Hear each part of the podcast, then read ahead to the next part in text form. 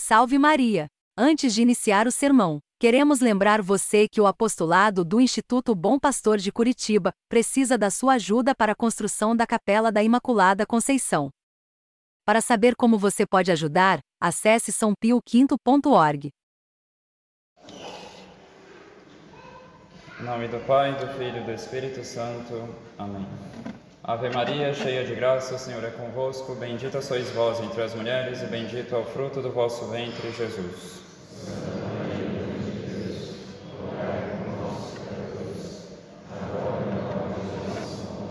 Nossa Senhora das Dores, glorioso São José, em nome do Pai, do Filho e do Espírito Santo. Amém.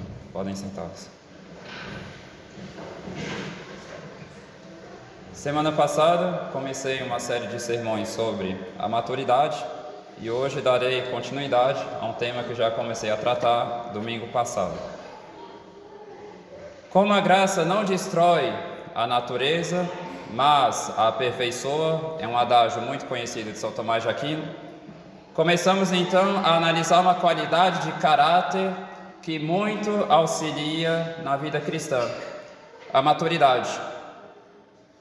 Então, comecei falando sobre alguns aspectos da imaturidade para melhor entendermos o que não é a maturidade. E hoje darei continuação a alguns aspectos dessa imaturidade. Então, uma coisa muito presente na pessoa imatura é um egoísmo mal mortificado. A pessoa imatura busca seu próprio bem de forma desordenada, pois buscar de forma ordenada é algo bom. Isso a leva a um comodismo primário, ou seja, a pessoa não é capaz de sair da sua zona de conforto para se dedicar ao outro. A pessoa madura, ela sabe pesar o valor objetivo das coisas e age baseando-se em valores, não unicamente na satisfação dos seus próprios gostos. Então, por exemplo, uma pessoa que precisa estudar algo importante essa semana, digamos uma prova ou algo semelhante, ela deve estudar uma matéria específica, mas sente uma grande preguiça para isso. No entanto, por um lado, mesmo ela vendo que ela tem essa preguiça, ela tem dificuldade em admitir esse defeito nela, e para camuflar esse defeito dela mesma, ela vai estudar outra coisa, mas uma coisa que ela gosta. Ela segue o seu gosto e mente para si mesma, julgando-se estudiosa, sendo que na verdade é uma pessoa que deixa de lado o dever e se entrega ao sabor dos seus gostos. Então, muito comum na pessoa imatura, ela deixa uma obrigação de lado, se entrega a uma coisa que satisfaz seu gosto, mas ela tenta esconder de si que ela está tendo essa atitude de deixar seus deveres em segundo plano. A pessoa não estuda para uma prova importante, estou dando o exemplo de uma prova, mas poderíamos aplicar a muitas outras coisas. Mas, para esconder que na verdade ela é preguiçosa, ela vai ler um livro de piedade, ou rezar uma novena, ou fazer algo do tipo. Parece piedoso, mas na verdade é apenas um modo de satisfazer um comodismo primário.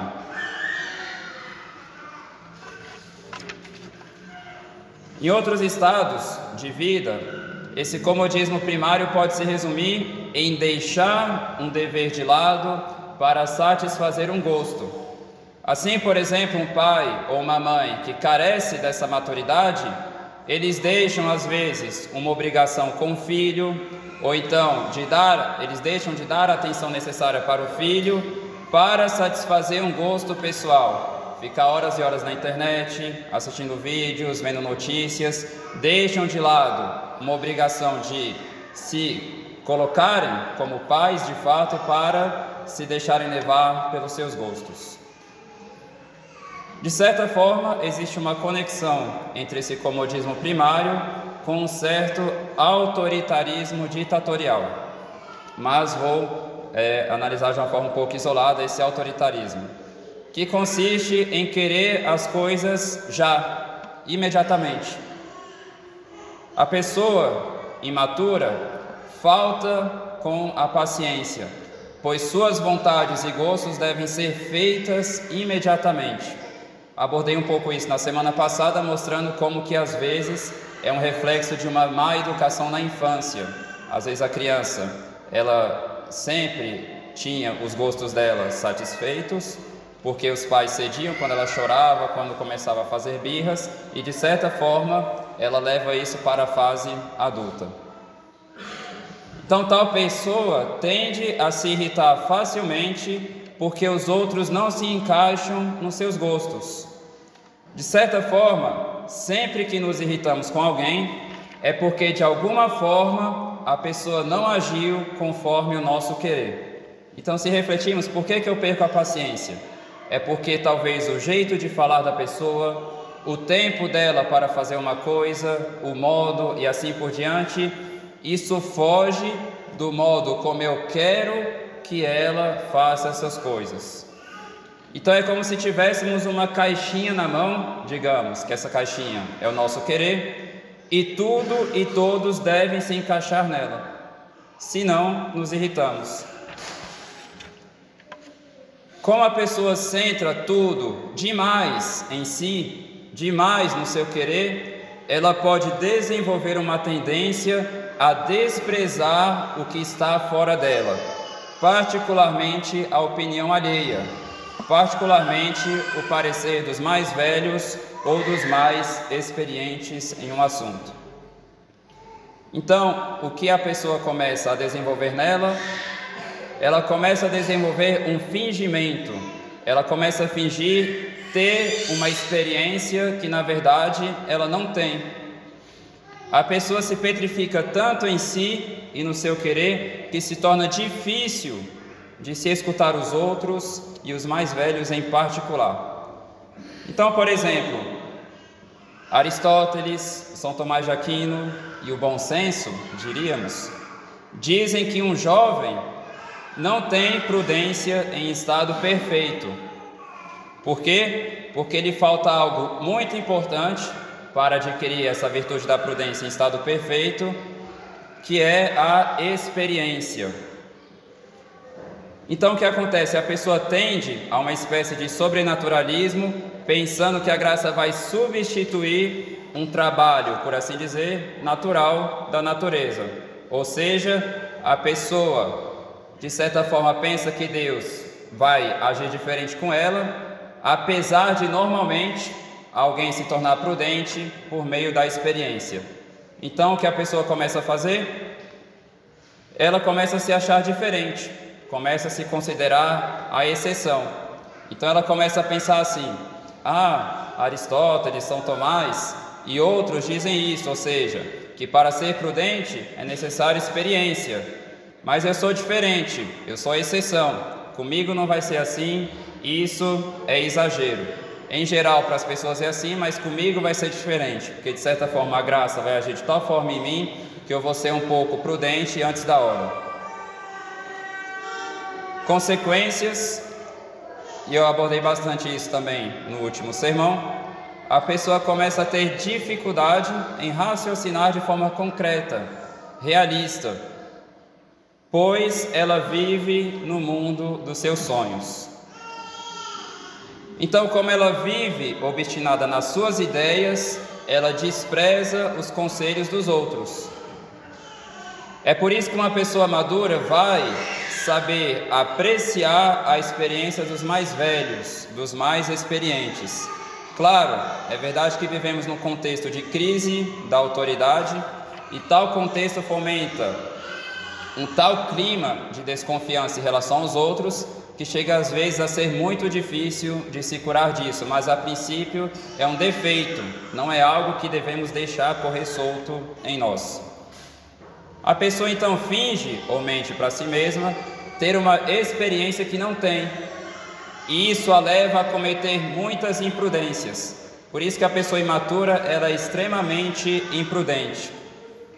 É uma falta de humildade, no fundo. Isso desenvolve nela uma espécie de arte da dissimulação. Ela não é experiente, não tem experiência necessária ou não consulta pessoas autorizadas no assunto para se apoiarem nelas, mas se apresenta e se afirma como alguém que tem tal experiência. Por um lado, falta objetividade, por outro, falta experiência, e unindo-se por fim a esses dois defeitos, há muita impulsividade, muito sentimento. Essa falta de apreciação mais fria e sólida das coisas, que muito ganha com a experiência, unida ao excesso de emoção, pois a pessoa acaba por pensar com o coração ao invés de pensar com a cabeça, leva ela a uma falta de concatenação de ideias, uma dificuldade em fazer uma associação de causa e efeito mais realista. Ou seja, ela não se dá conta das consequências dos seus atos. Então falta ela, a pessoa imatura, medir de forma mais seca, mais fria, mais realistas as verdadeiras consequências de suas ações. Então, aqui alguns exemplos. Uma pessoa imatura que gosta muito de brincadeiras não mede as consequências de suas brincadeiras, se isso ofende as outras pessoas ou não, se as machuca ou não e assim por diante. Uma pessoa imatura descontrolada em compras se deixa levar pelo desejo desenfreado de comprar, mesmo se isso é imprudente na sua situação econômica atual. Uma jovem, um rapaz, mas particularmente as jovens, que não mede as consequências de certas atitudes diante de um rapaz e anda sozinha com ele em situações perigosas, à noite, por exemplo, e não é capaz de analisar as consequências desses atos. Então, no caso nesse caso em específico, nessas situações, às vezes perigosas, onde jovens é, ou mulheres de uma forma geral se colocam, poderiam objetar: ah, mas eu não sinto nada, eu não sinto tribulação na carne. Mas quem diz, quem diz, quem disse que os rapazes têm essa mesma facilidade que tais mulheres nessas situações? Falta realismo, falta sermos realistas. Então a pessoa imatura, ela tem essa dificuldade para analisar de uma forma realista essa relação de causa e efeito. Tal atitude produz tal efeito. Ela tem dificuldade por quê? Porque os gostos dela querem fazer ela enxergar o contrário. Então a pessoa não analisa as coisas tais como elas são, mas tais quais os gostos dela apresentam para ela. Um outro exemplo um pai de família, por exemplo, que cultiva muitas amizades indiscretas com jovens ou mulheres, sem se importar com as impressões que isso pode causar nos outros, ou o incômodo que pode causar à esposa, gerando brigas em casa, destruindo assim a paz em família. Aqui se vê bem a imaturidade, pois a pessoa não sabe fazer um juízo de valor adequado, ou seja, a paz na minha família vale mais que minhas brincadeiras, vale mais que minhas diversões. Terei de dar contas disso para nosso Senhor no dia do meu juízo particular, pois que é algo relacionado à segunda finalidade do matrimônio, ou seja, a união do casal, a vida em sociedade.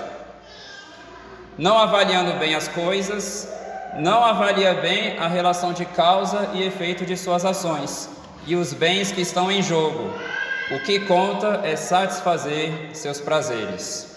Então a pessoa imatura, ela tem dificuldade em aceitar a realidade.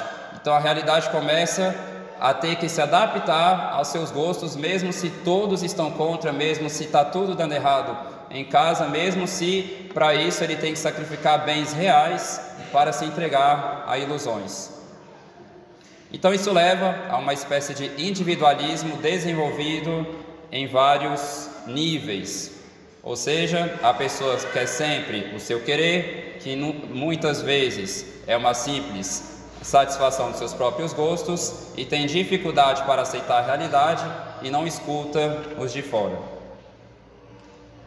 A imaturidade então apresenta essas falhas na reflexão. Como a pessoa não tem convicções sólidas, consequência da falta de apreciação objetiva das coisas, apesar de talvez ter muitas convicções, mas que não são sólidas, pois carecem de objetividade, carecem de realismo, pois ela vive de emoções. Não é ela que se adequa ou se adapta a princípios sólidos, a coisas sólidas. Mas são essas coisas que devem se adaptar às suas emoções, aos seus gostos. A pessoa se adapta às emoções, aos sentimentos. Resumindo, ela se torna, como diz nosso Senhor, um caniço agitado pelos ventos. Alguns aspectos então da maturidade. A maturidade se une intimamente à virtude da prudência. Muitos dos aspectos dela estão ligados, ligados a essa virtude. É interessante porque, se pegarmos autores clássicos, São Francisco de Sales, São Tomás de Aquino, em geral, grandes santos, eles não tratam muito desse tema, tal qual maturidade, mas o que hoje, particularmente na literatura que se desenvolveu no século XX, chamamos de maturidade, muitas vezes eles abordavam como alguém prudente, ao mesmo tempo temperante, ao mesmo tempo forte, ao mesmo tempo justo. Era um pouco de cada uma dessas coisas. O que é então a pessoa madura que está desenvolvendo corretamente a virtude da prudência? É uma pessoa que sabe refletir com muita objetividade. E essa objetividade se traduz em obras. Ele não fica no mundo dos sonhos. A pessoa madura se propõe, pela reflexão da prudência, um objetivo alto, por exemplo, a santidade. Mas a maturidade não se resume a pensar alto, sua forma de alcançar esse objetivo é muito realista. Ao mesmo tempo que ela tem um objetivo alto, ela raciocina de forma realista, ou seja, eu vou pegar meios concretos para atingir esse objetivo. Por isso que ela tem o pé no chão, não vive no mundo da imaginação, aprecia as coisas de forma fria, sólida. Não que ela deva excluir os sentimentos dela. Nós devemos ter um coração de fogo, como falei na semana passada. Mas esse sentimento tem que estar coerente com uma apreciação sólida e objetiva das coisas. Então, exemplo, como que às vezes essa imaturidade pode se traduzir na hora de se preparar para um estado de vida. Uma pessoa se prepara para o casamento. Para isso, ela precisa se preparar bem, com virtudes, com a formação do caráter e assim por diante, pois ela sabe que um elemento muito crucial na sua vida de casado vai ser a questão da vida em sociedade. No entanto, a forma de se preparar para isso não se fundamenta na realidade, mas numa ideia mágica do mundo que ela se forjou na imaginação.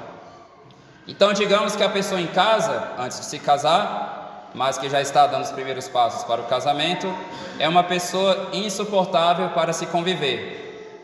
Quando acontece algo que ela não quer em casa, briga com todos, é sempre uma pessoa muito difícil de lidar e assim por diante. Mas, por algum motivo, a pessoa pensa que no dia do casamento dela vai cair um fogo do céu que vai transformá-la completamente e fazer com que esses defeitos desapareçam. Ela era difícil de lidar antes e a lógica normal é que ela continuará difícil de lidar depois. O que seria sólido é que ela começasse a se esforçar em casa para se corrigir, para se preparar pouco a pouco para o casamento e não esperar uma transformação instantânea e automática das coisas. Em outros aspectos, às vezes acontece mu muito no nosso mundo da missa tridentina. Graças a Deus, está crescendo cada vez mais as pessoas que estão tendo convicções da importância da missa tridentina, mas às vezes elas pensam que certas transformações vão ser automáticas na vida delas. Ah, eu estou indo na missa tridentina agora, é automático. Não, nós temos que fazer um trabalho sério para nos corrigirmos nesse nosso lado humano também. Então, por um lado, ela sabe manusear bem essas duas coisas, sem largar nenhuma delas. Por um, por um, por um lado, ideias e objetivos altos, por outro, realismo. É uma pessoa sempre apegada à realidade das coisas. Ela é muito concreta, apesar de ter um coração voltado para algo bem alto. Apreciar as coisas tais como elas são, não como eu gostaria que elas fossem, é algo muito próprio da maturidade. Ou seja, enxergar a realidade tal como ela é e não como eu gostaria que ela fosse. Então, por exemplo, em uma família, eu vou me adaptar à minha família tal como ela é, não como eu gostaria que ela fosse. São Francisco de Sales mostrava essa ilusão que as pessoas tinham de não saberem se adaptar ao contexto delas. Não que não devamos buscar melhorar nosso contexto, não é disso que se trata, mas devemos ser realistas quanto à duração desse processo de mudança. Não vai ser de um dia para o outro. A pessoa não vê a realidade tal como ela é, por um lado, mas para alcançar o ideal dela, ela imagina a realidade tal qual ela gostaria que ela fosse. Ah, eu queria ter vida de oração, mas para mim é impossível. Quem dera se eu estivesse em outro lugar. Ah, eu queria ser santo, praticar a paciência, mas tal pessoa em minha casa me impede. Se não fosse tal pessoa com tal defeito, eu seria com certeza muito melhor. Se não fosse tal dificuldade, se não fosse tal defeito, se não fosse tal problema, eu conseguiria. Ou seja, se o mundo fosse como eu gostaria que ele fosse e não como ele é. Eu seria então diferente, quem sabe até um santo ou uma santa. Então, essa dificuldade em se adaptar ao próprio contexto. Se em tal lugar que eu vou as pessoas não tivessem tal defeito, se onde eu trabalho as pessoas não fossem assim, eu seria melhor, eu seria um santo e assim por diante, mas no meu contexto eu não consigo. Então, essa dificuldade, muitas pessoas vinham reclamar com São Francisco de Sales, às vezes mães de família que falavam: Ah, mas eu quero ser santa, mas eu acho que eu estou no lugar errado porque eu não consigo rezar em casa. Se eu tivesse me tornado freira, talvez eu conseguiria rezar. Ou então, às vezes, uma freira em um convento estava dando tudo errado porque brigava muito com algumas. Então, ela pensava: Ah, se eu tivesse outro convento, se não tivesse tal superior, se não fosse assim, eu iria conseguir. Ou seja, a pessoa não se adapta ao seu contexto mas ela tem um ideal, ah, eu quero ser santo, eu quero adquirir as virtudes, mas só dá certo se a realidade se adaptar ao gosto dela, à imaginação dela. Então, a pessoa imatura tem essa dificuldade em lidar com a realidade das coisas e em se adaptar a essa realidade que foi providenciada por Deus, mesmo às dificuldades que enfrentamos.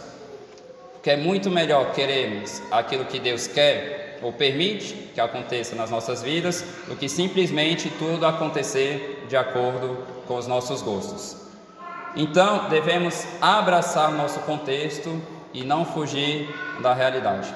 Então, outras coisas, continuarei em outro sermão sobre esse assunto. Peçamos a Nossa Senhora que nos alcance do Espírito Santo graças para que apreciemos retamente todas as coisas e forças para abraçarmos a vontade de Deus com um profundo e sincero realismo. Em nome do Pai, do Filho e do Espírito Santo.